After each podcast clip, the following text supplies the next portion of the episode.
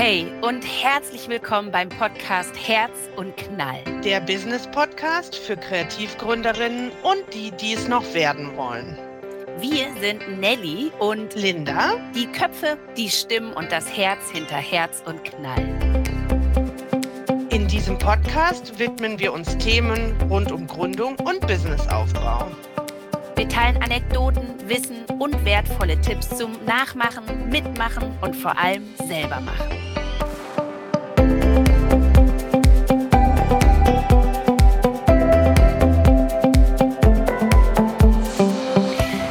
Hey, hey, du Liebe, wie schön, dass du wieder dabei bist oder vielleicht auch zum ersten Mal dabei bist. Dann mach es dir gemütlich oder vielleicht auch nicht. Vielleicht bist du gerade am Arbeiten unterwegs oder sonstiges. Aber wir freuen uns auf jeden Fall mega, dass du dir die Zeit nimmst, uns zuzuhören Vielleicht ja aus dem Grund, dass du selbst mit der Idee spielst, dein kreatives Hobby oder deine kreative Leidenschaft zum Beruf zu machen. Und weil wir die Hands-on Linda und die Hands-on Nelly sind, wollen wir dir dieses Mal einfach so ein paar Dinge an die Hand geben, die dir helfen, die ersten Schritte zu machen, um genau das zu tun. Dein kreatives Business zu starten. Linda, als die absolute Recherche-Queen äh, von Herz und Knall, willst du uns vielleicht mal mh, hm, einen ersten guten Schritt irgendwie ans Herz legen? Super gerne. Beim letzten Podcast, vielleicht hast du den auch gehört, da ging es ja um fünf Gründe, dein kreatives Hobby zum Beruf zu machen. Jetzt gehen wir schon einen kleinen Schritt weiter und schauen uns an, wie kann das denn konkret aussehen. Und Recherche, absolut hast du da recht. ich liebe es zu recherchieren. Ich kann mich darin auch das ein oder andere Mal dezent verlieren. Gerade wenn es um sowas wie Urlaubsplanung geht, dann ist das ganz Ganze ein Fass ohne Boden. In dem Falle ist Recherche aber natürlich wichtig. Du willst und musst wissen, wo bist du? Wo bewegst du dich? Was ist das Feld, in dem du agieren willst? Und im besten Falle, für mich zumindest, weiß ich, wie dieser Raum aussieht, in dem ich mich bewegen möchte. Und das ist natürlich nicht nur ähm, hinsichtlich des Gründungsthemas gegebenenfalls oder der, der Branche, in der du dich bewegst, deine Konkurrenz, sondern es geht eben natürlich auch vor allem darum, hast du alle rechtlichen Dinge im Kopf, weil wir wissen das, die administrative Wüste in Deutschland führt natürlich dazu, dass du tausend Dinge beachten musst, bevor du irgendeinen Schritt machst. Gefühlt war ich jeden Tag mit einem Fuß im Knast.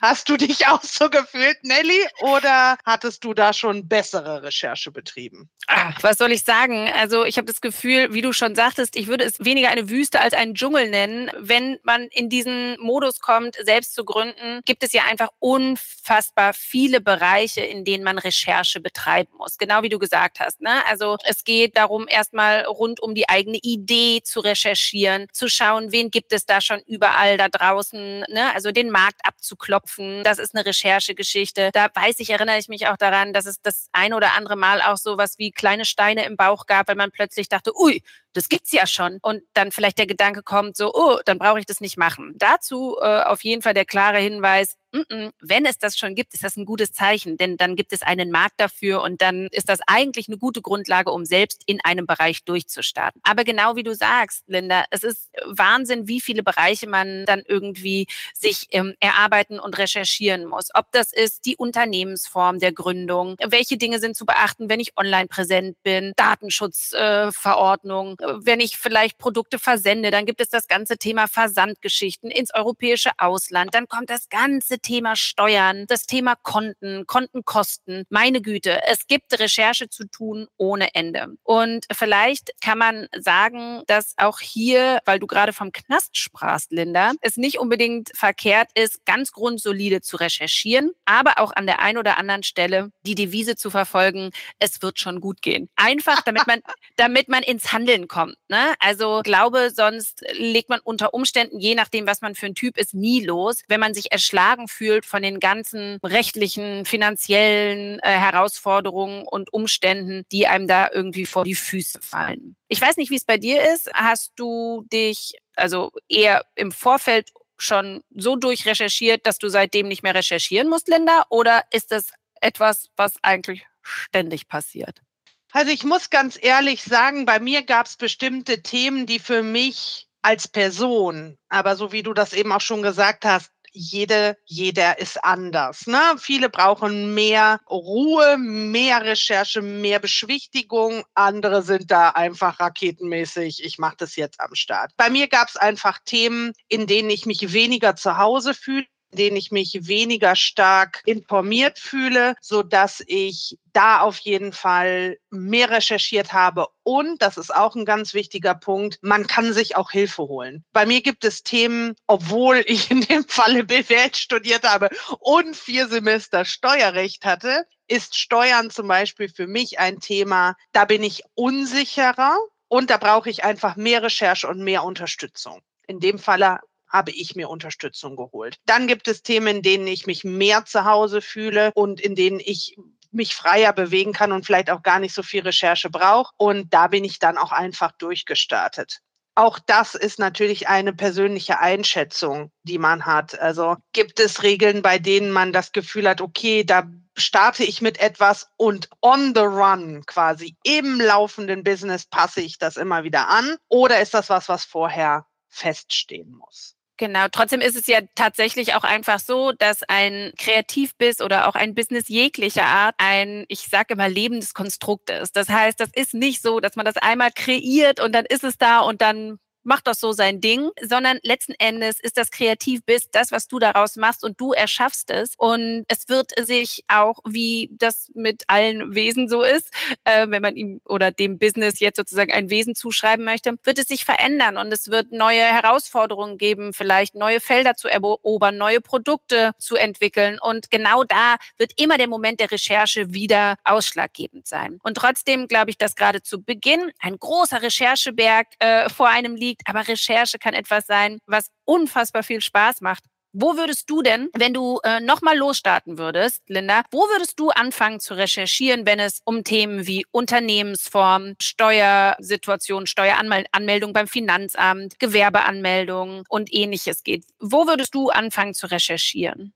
Also ich habe natürlich auch angefangen im Internet zu recherchieren, ne? aber das Internet äh, ist natürlich äh, riesig, unendlich und da gibt es sehr, sehr viele unterschiedliche Informationen. Es ist immer wichtig, sich Informationen beziehungsweise Quellen rauszusuchen, denen man vertrauen kann. Bei mir war es so, dass ich relativ schnell, wie gesagt, mir Unterstützung geholt habe über das Arbeitsamt. Die Arbeitsagentur, Entschuldigung, ist eine Möglichkeit, aber eben es gibt auch bestimmte Stellen, die das Ganze unterstützen. In Bayern gibt es zum Beispiel die Aktivsenioren. Das ist ein Verein an ehemaligen UnternehmerInnen, die in ihrer mittlerweile Freizeit quasi NeugründerInnen unterstützen. Da habe ich mir sehr, sehr viele Informationen holen können. Bei uns lokal in der Stadt gibt es auch sowas wie Gründerseminare, Vorträge, auch ganz kostenlos und ohne einen großen Kostenaufwand, bei dem man sich informieren kann. Das Zweite ist natürlich, dass man sich auch in seinem Umfeld informieren kann. Vielleicht hast du in deinem Netzwerk oder in deiner Community, je nachdem, wo du unterwegs bist und in welchem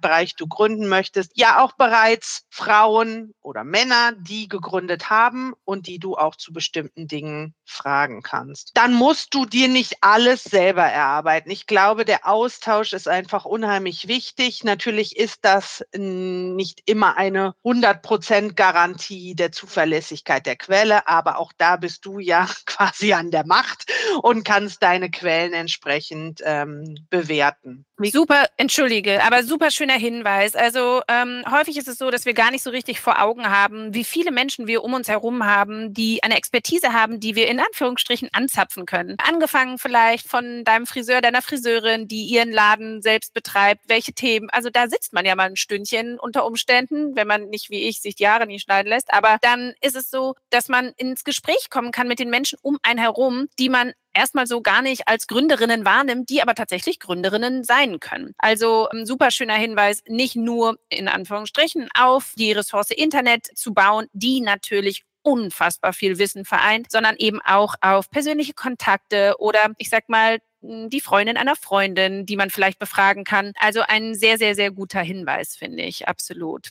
Aber die Recherche fußt ja letzten Endes immer darauf, dass man schon in irgendeiner Form so eine kleine, leichte Idee im Kopf hat, oder? Also, dass man mh, hm, vielleicht, ich weiß nicht, wenn du äh, unsere äh, letzte äh, Folge gehört hast, wo es darum ging, ja, seine fünf Gründe oder fünf Gründe mal auszumachen, um ein eigenes Kreativbiss zu starten dann hast du vielleicht auch dir Gedanken dazu gemacht, dass in dir eine Idee ist, dieser Wunsch ist, der Traum ist. Und ähm, jetzt geht es eben bei den ersten Schritten zur Gründung auch konkret darum, diese Idee, die vielleicht aus deinem Hobby herrührt, zu konkretisieren und nicht nur in Anführungsstrichen ja eine Idee zu haben, die im Raum steht, sondern ganz genau zu überlegen, wie diese Idee sich in ein Business transformieren kann. Und wenn ich das richtig sehe, Linda, hast du vor der Geburt deines Sohnes mit dem Nähen angefangen, es als absolute Leidenschaft entwickelt und dann ist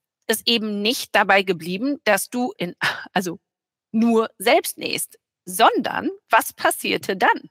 Was passierte dann? Ja, im Prinzip passierte das, was vielleicht was du vielleicht auch kennst, dass man oder dass ich in dem Falle gesucht habe nach Schnitten, die genau zu uns passen oder auch nach Klamotten, nach Farben, nach Formen, die für dich, für dein Kind, für das Bedürfnis deines Kindes da genau passen. Und das habe ich nicht gefunden. Und aus der. Was? Nicht bei Coco und Dolores, das ist ja wirklich unglaublich. Da muss also, ich mal mit der Chefin von Coco und Dolores ja, reden, was da los ist.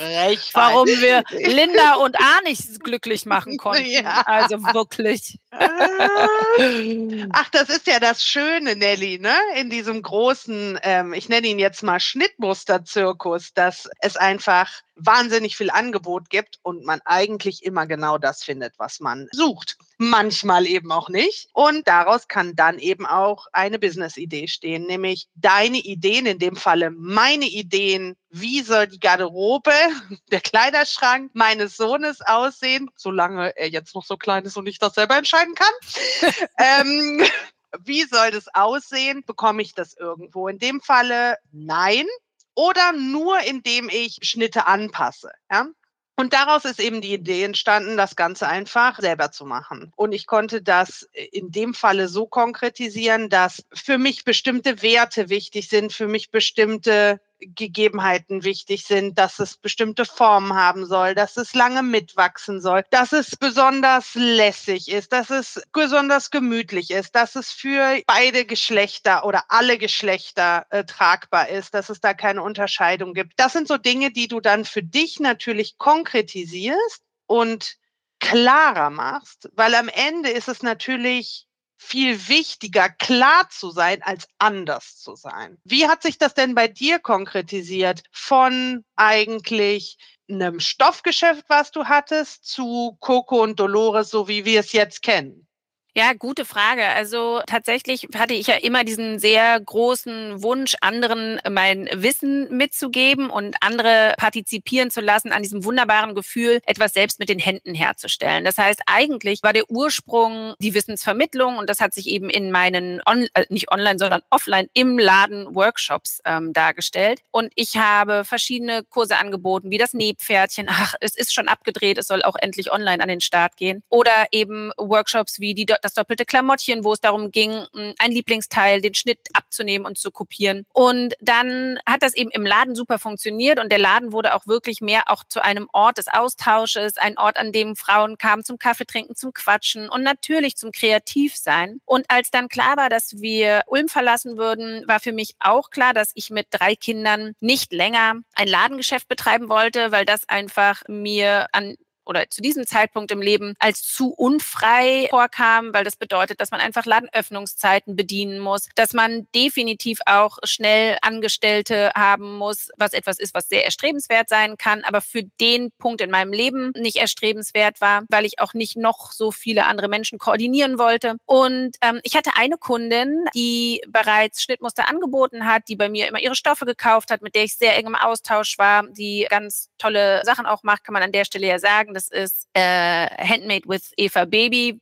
für alle, die nähen. Vielleicht ist da die eine oder andere Näherin ja da draußen, die sich das gerne mal angucken möchte. Und letzten Endes habe ich dann gemerkt, warte mal, ich kreiere hier täglich Schnittmuster im Laden für meine Kundinnen, damit wir ins Nähen kommen, in den Baby-Workshops, ne, wo es darum ging, eine Babygarderobe zu nähen. Warum mache ich daraus nicht verkaufbare Produkte, also eben in Form von E-Books? Und so entstand die Idee. Das war also so ein so Stück für Stück. Und natürlich war ich nicht die Erste, die das gemacht hat. Wie gesagt, das hatte ja Ines schon gemacht und sehr, sehr viele andere vor mir. Und trotzdem hatte ich das Gefühl, dass ich, wahrscheinlich ähnlich wie du, noch auch einen eigenen individuellen Input dazu geben konnte. Und dann ist das entstanden, hat aber dann letzten Endes so eigentlich nur noch on the side stattgefunden, als ich zurück nach Berlin kam. Und irgendwann kam dann aber der Moment, wo ich das Gefühl hatte, ich möchte gerne dieses Gefühl, was im Laden entstanden war, in die Online-Welt holen. Und insofern ist es auch manchmal so, dass Ideen reifen müssen, ne? dass man Ideen wirklich erstmal irgendwie wirken lassen muss und womit wir nochmal so eine kleine Brücke zur Recherche machen. Ich habe dann eben mich erstmal ganz intensiv damit befasst, wie man anfängt, ein Online-Business aufzubauen. Also ich habe mich sehr viel mit Online-Marketing befasst und habe dann überlegt, wie mein Produkt aussehen sollte, damit es äh, die Frauen oder die Menschen erreicht, die ich gerne erreichen wollte. Ah, kleiner Spoiler, nicht äh, in allzu weiter Zukunft werden wir auch genau dazu eine kleine Podcast-Folge aufnehmen zum Thema Wunschkundin. Genau, und insofern ist das ein Prozess gewesen, den ich dann sehr systematisch konkretisiert habe. Also von dieser Ursprungsidee, das, was ich sowieso im Geschäft täglich mache, nämlich Schnitte aufstellen, daraus wurde, okay, das könnte ich doch online anbieten. Und daraus wurde dann, wie wäre es, wenn man die ganze Coco und Dolores Welt aus dem Laden ins Internet holt und dann in dem Rahmen natürlich auch E-Books anzubieten. Dann muss ich sagen, in der heutigen Situation ist das, was ich mache, das ist dann aber eigentlich ja schon ein größerer Schritt weiter. Das ist ja nicht der hm, Bereich erste Schritte, bevor es losgeht, sondern wenn man dann mittendrin steckt und auch dem könnten wir mit Sicherheit eine ganze Folge widmen, wie man von da aus dann Produkte und neue Ideen entwickelt. Aber ich glaube, das bringt den ähm, Rahmen hier, wenn es um die ersten Schritte geht, das kreative Hobby zum Beruf zu machen. Was äh, das Wunderbare ist an dem ja, Gelingen des, der Transformation von Coco und Dolores von offline zu online, ist, dass in diesem Zusammenhang ein unfassbares Netzwerk entstanden ist. Und genau das ist das, was wir dir unbedingt ans Herz legen wollen, schon wenn es darum geht, die ersten Schritte zu machen. Stimmt's, Linda? Auf jeden Fall. Netzwerk ist alles. Ich glaube, du als Queen des Netzwerks kannst das auf jeden Fall bestätigen. In meinem Bereich, und da rede ich jetzt eher auch über die Beratung und die Marketing- und Strategieberatung, in der ich arbeite, ist das ebenfalls ein, eine, also ein absolutes Must-Have. Es macht dir den Alltag so viel einfacher, wenn du Menschen kennst, die dich in irgendeiner Weise unterstützen können, die ebenfalls bestimmte Bereiche abdecken, in denen sie Expertinnen oder Spezialistinnen sind, die dir aber vielleicht auch manchmal den nicht vorhandenen Kollegen im Büro ersetzen, ja, weil das bedeutet Selbstständigkeit ja auch oft, ne, dass man alleine vor seinem Rechner gegebenenfalls sitzt oder alleine im Atelier steht oder alleine an der Nähmaschine sitzt. Und das Netzwerk besteht ja auch aus Gleichgesinnten, nicht nur ArbeitspartnerInnen, sondern auch gegebenenfalls, wie ich schon sagte, deine ersetzten Kollegen, die du so leider nicht mehr treffen kannst, weil der Austausch auch untereinander, vielleicht auch mal Dinge erzählen, die nicht so funktionieren oder Dinge erfragen, sich selber einen Raum schaffen, einen sicheren Raum schaffen, in dem man Fragen stellen kann, in dem man gegebenenfalls auch Unsicherheiten aufzeigen kann, in dem man sagen kann, ich habe keine Ahnung, wie ich weiter vorgehen soll. Bitte sende Hilfe. Auch das ist ein Netzwerk. Für meinen Teil kann ich sagen, auch in meinem Netzwerk sind andere tolle UnternehmerInnen, die ich gegebenenfalls auch an meine KundInnen weiterleiten kann, ja, und sagen kann, ich kenne jemanden, der kann genau das, was du suchst. Das ist gar nicht in meinem Expertisebereich und kann so wiederum andere Menschen zusammenbringen da kommen wir auch so ein bisschen auf das zu sprechen, was wir, glaube ich, in unserer ersten Podcast-Folge gesagt haben.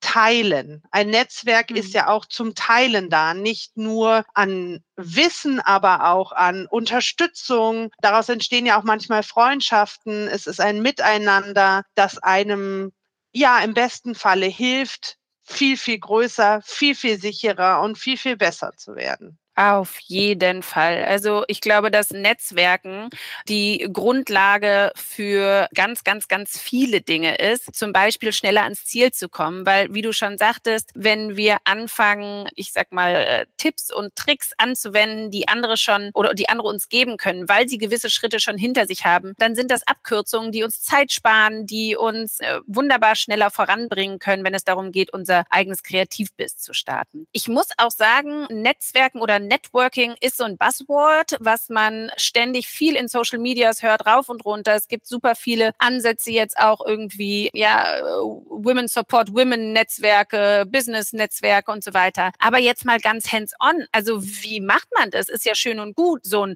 Netzwerk anzuzapfen oder Teil eines Netzwerkes zu werden. Aber wie genau macht man das denn? Das ist vielleicht eine spannende Frage, wenn man bisher sich in dem Bereich überhaupt noch nicht äh, bewegt hat. Und vor allem, Nelly, was noch dazu kommt, wir beide sind ja eher auf der extroversierten Seite des Lebens unterwegs.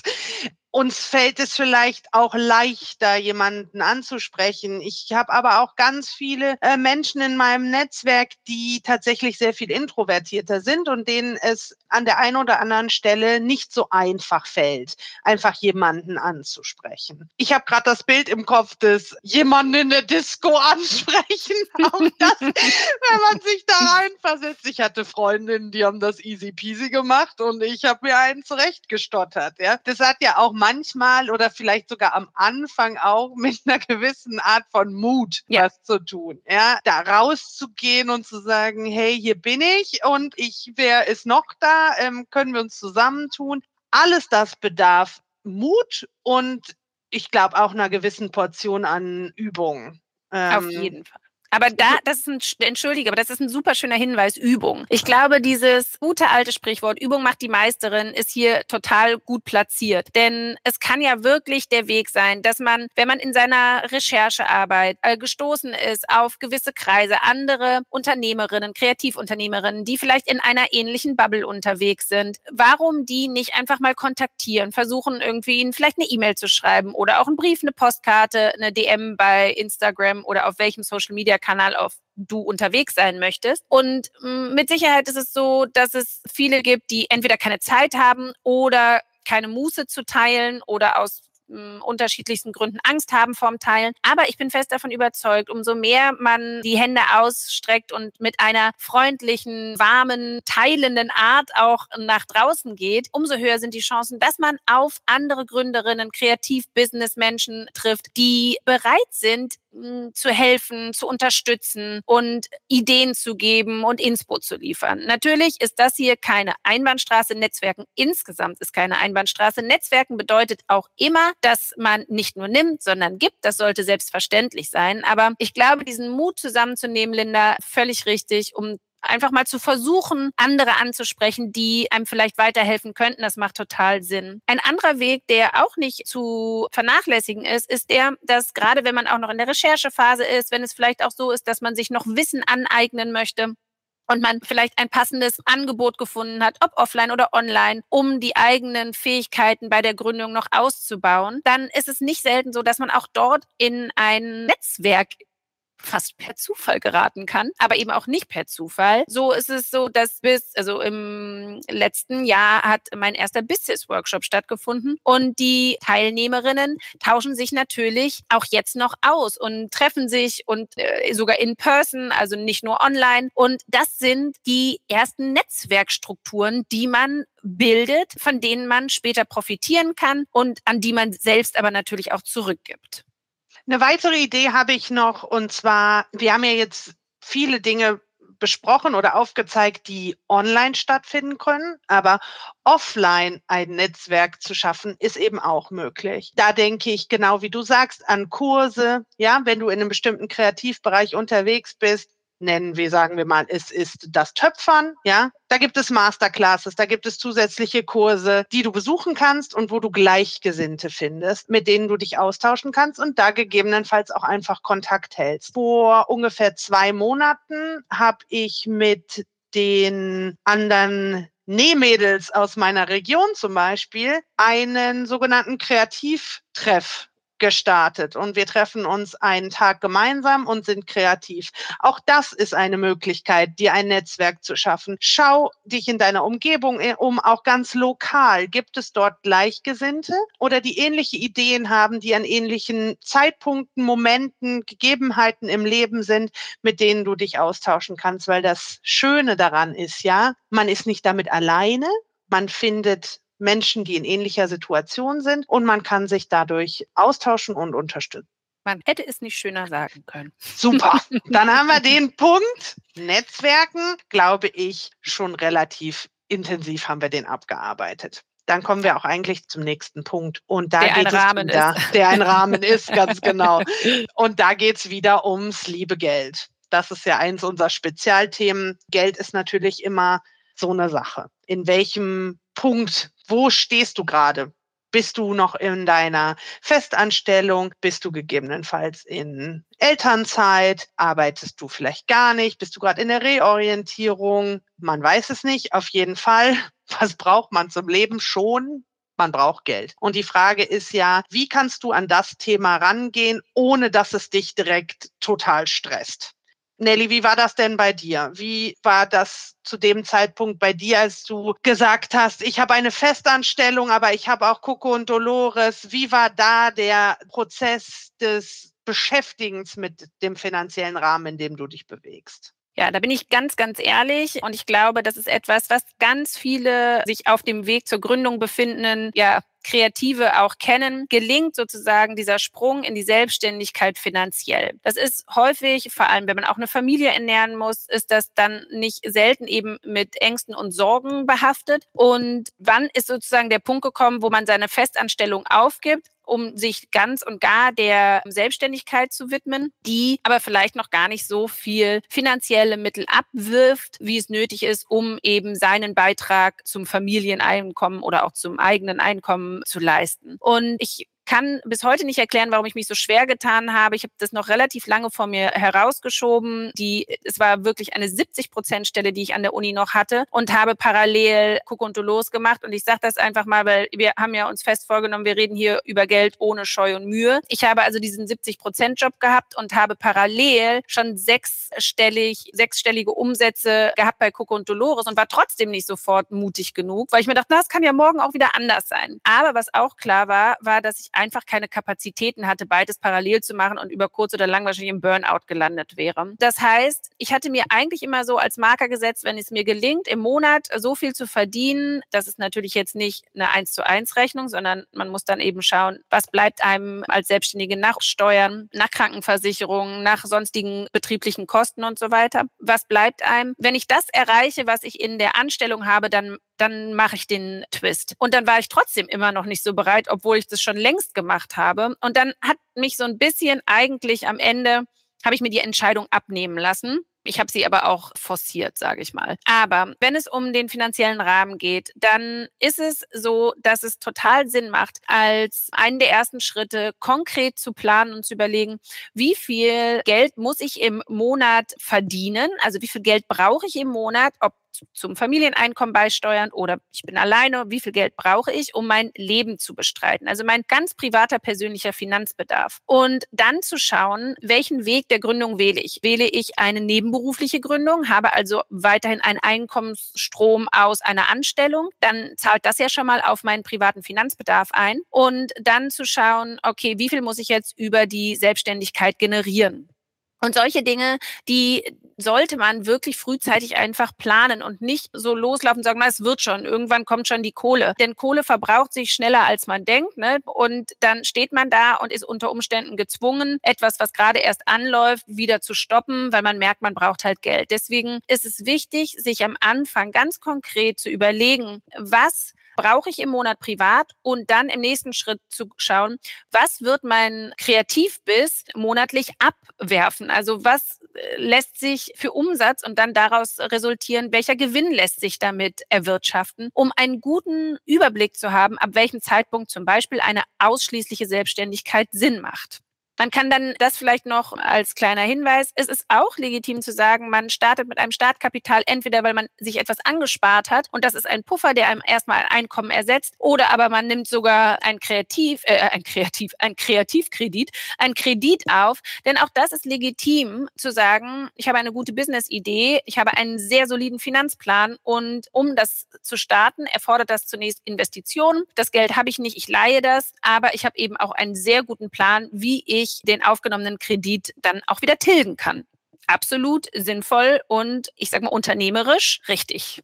Ganz genau. Es gibt ja zusätzlich auch immer noch die Möglichkeit, je nachdem, in was für einem, einem Arbeitsverhältnis zum Beispiel du dich vorher befunden hast, die Möglichkeit, finanzielle staatliche Hilfen in Anspruch zu nehmen, wie zum Beispiel den äh, die Existenzgründerunterstützung. Auch das ist eine Möglichkeit. Das muss man natürlich beantragen. Auch da ist es essentiell, dass man eine Klarheit darüber hat, was braucht man im Monat und ist das ist das möglich, das mit deinem Business innerhalb einer bestimmten Zeit auch wieder reinzuspielen. Ja, also egal äh, wie oder wo man das Geld herbekommt, das glaube ich können wir ganz klar festlegen, dass du über diese beiden Sachen dir Klarheit beschaffen musst. Ja. Was du eben auch noch angesprochen hast, ist, ähm, dass man sich eben so einen finanziellen Rahmen, ich nenne das jetzt mal ganz provokativ, sich ein gewisses Spielgeld mhm. zur Seite legt, wenn man natürlich die entsprechenden Möglichkeiten hat, aber sagt, sich sagt, ich gebe mir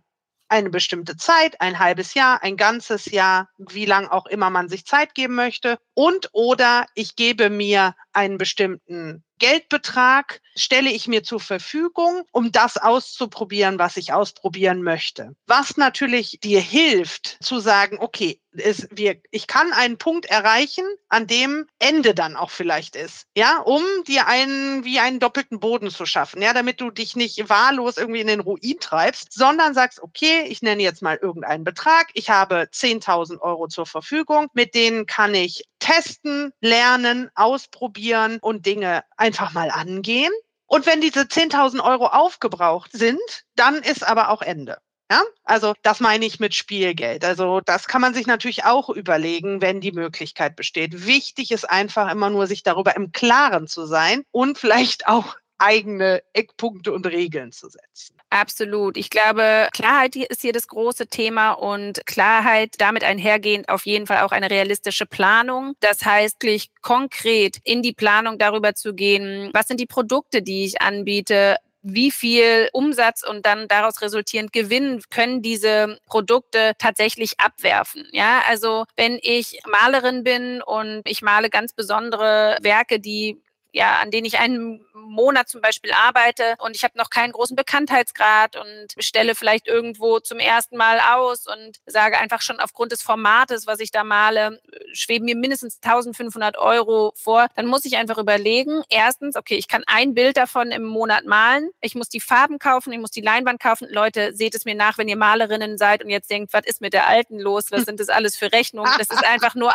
eine Versinnbildlichung, ein Beispiel. Ihr könnt das auf euren jeweiligen Kreativen Kreativbereich oder du wendest es einfach auf deinen Kreativbereich an dann muss ich mir einfach überlegen, so, ich kann pro Monat ein Bild malen und wenn es gut läuft, verkaufe ich eben dieses eine Bild pro Monat, reicht mir das Auskommen. Ne? Also dann geht es auch um Skalierbarkeiten. Also kann das immer sehr gut natürlich so aus meiner Bubble berichten, wenn es um das Nähen geht, wenn es um Handmade Fashion geht, dann muss ich einfach überlegen, wie viel Kinderhosen kann ich am Tag nähen und für was verkaufe ich die, was ist nach Abzug aller Kosten mein Gewinn und wenn ich das hochrechne, wie lange sitze ich an der Nähmaschine für das, was ich im Monat brauche oder kann ich das überhaupt alleine leisten oder oder muss ich da nicht vielleicht sogar schon direkt darüber nachdenken, auch das Nähen outzusourcen? Solche Gedanken. Also ich glaube, dass wir aufpassen müssen, dass wenn wir eben diesen starken Wunsch in uns fühlen, unser Business, äh, nee, unser Hobby zum Business zu machen, dass wir dann äh, nicht in den Bereichen träumerisch werden, bei denen es einfach um Fakten und knallharte Wahrheiten geht, nämlich um die Dinge wie Geld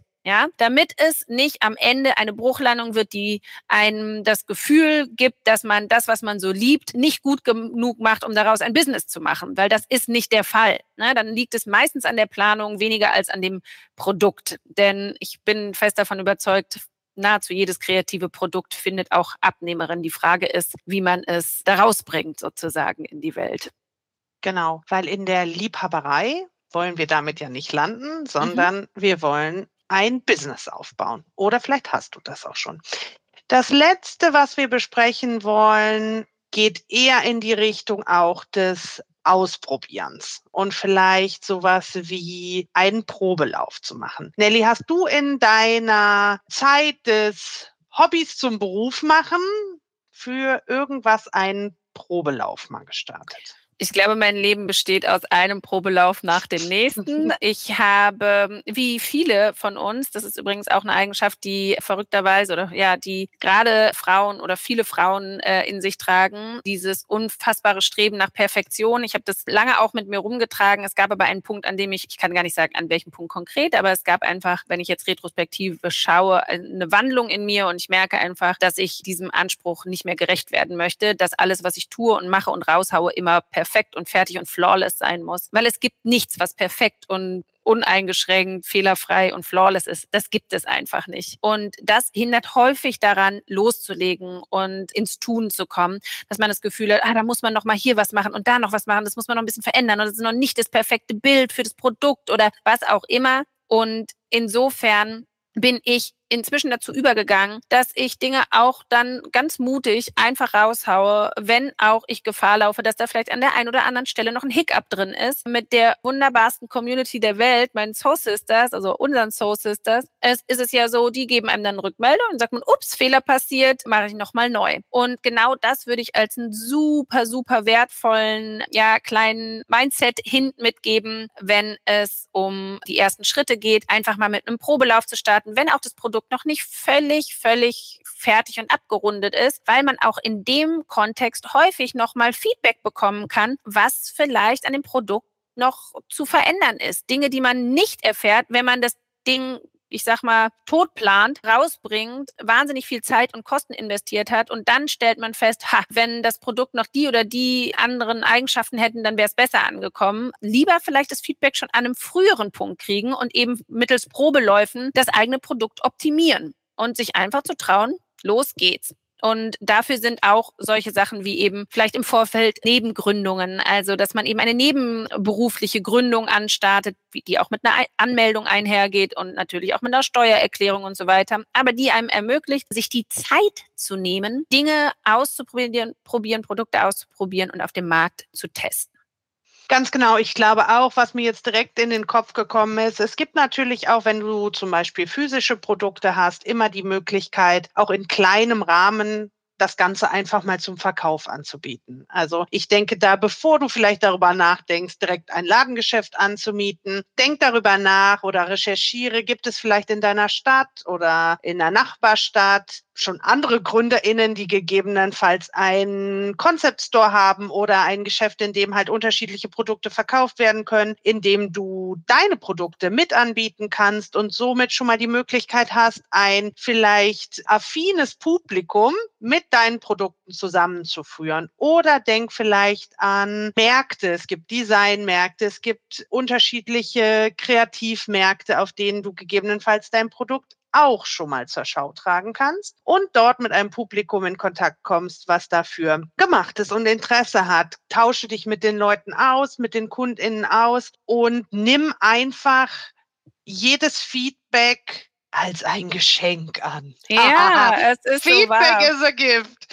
Feedback ähm, is a gift, absolut. Ja. Ist ein Mindset-Thema, was wir definitiv in Zukunft nochmal aufgreifen müssen, weil gerade wenn es eben auch mal negatives Feedback ist, ist es für viele irgendwie so ein mega Downer und Grund vielleicht in den Selbstzweifel zu kommen. Dabei muss man einfach sagen, Feedback ist das Wertvollste, was es gibt, auch negatives Feedback, weil es uns hilft, unser Produkt einfach nur besser zu machen. Ne? Also insofern kleinen Mindset-Shift im Kopf haben oder darauf hinarbeiten, das Feedback wirklich als Geschenk. Also man hätte es nicht schöner sagen können, Linda. Es ist einfach, it's a gift. Es ist ein Geschenk. Weil du gerade gesagt hast, Märkte und Concept Stores, die es vielleicht gibt, was so in dem Offline-Bereich ist. Auch noch der Hinweis, was online betrifft. Da es heutzutage möglich ist, mit wenigen Klicks einen eigenen Webshop aufzubauen, ist natürlich auch sowas denkbar. Ne? Also man kann schon mit relativ geringen Kosten, ohne dass man ProgrammiererInnen, DesignerInnen braucht, um den eigenen Webshop zu basteln, Meetshop-System Systeme ähm, nutzen, die einem wirklich die Möglichkeiten geben, relativ schnell ins Verkaufen zu kommen. Und man hat dann ohne großes Invest, ohne großes Risiko einfach schon mal Testläufe. Natürlich muss man dann auch gefunden werden, aber ich meine, das ist sowieso immer das große Thema des Sichtbarwerdens.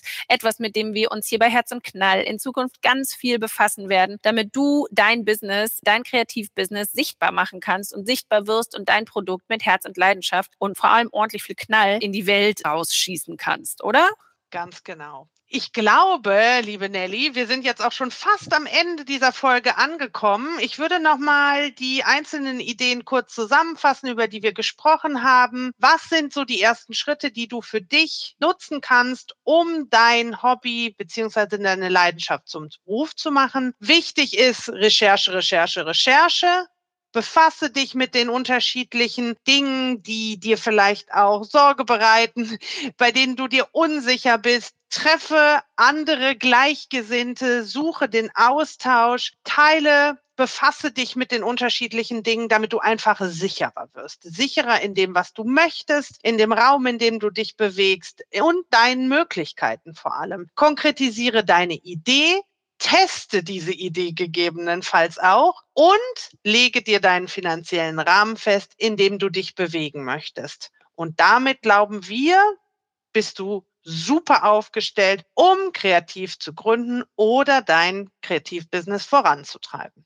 Ja, absolute runde äh, Zusammenfassung von dem, worüber wir heute gesprochen haben. Kurzes Thema ähm, war ja auch, sich zu trauen und den Mut zu haben, loszulegen, auch wenn noch nicht alles hm, perfekt ist. In Klammern, perfekt gibt es gar nicht. Und deswegen wollen wir uns auch übernächste Woche genau diesem Thema widmen. Better Done Than Perfect, äh, wo es einfach in einer Folge rund um das Thema geht, loszulassen, mutig zu sein und diesen inneren Monk abzulegen, dass immer alles flawless und fehlerfrei sein muss, weil es kann es ja gar nicht. Nächste Woche hören wir uns aber hoffentlich auch. Also wir freuen uns, wenn du äh, wieder dabei bist. Ich sehe gerade, nein, nächste Woche reden wir über Better Done Than Perfect. Also wunderbar angliedernd an das, worüber wir heute gesprochen haben. Ups, siehst du, es ist das Exempel für Better Done Than Perfect. Nächste Woche sprechen wir rund um das Mindset-Thema Better Done Than Perfect und freuen uns mega, wenn du dabei bist. Außerdem freuen wir uns, wenn du bei Instagram bei Herz und Knall vorbeischaust, uns ein Like da lässt, nee,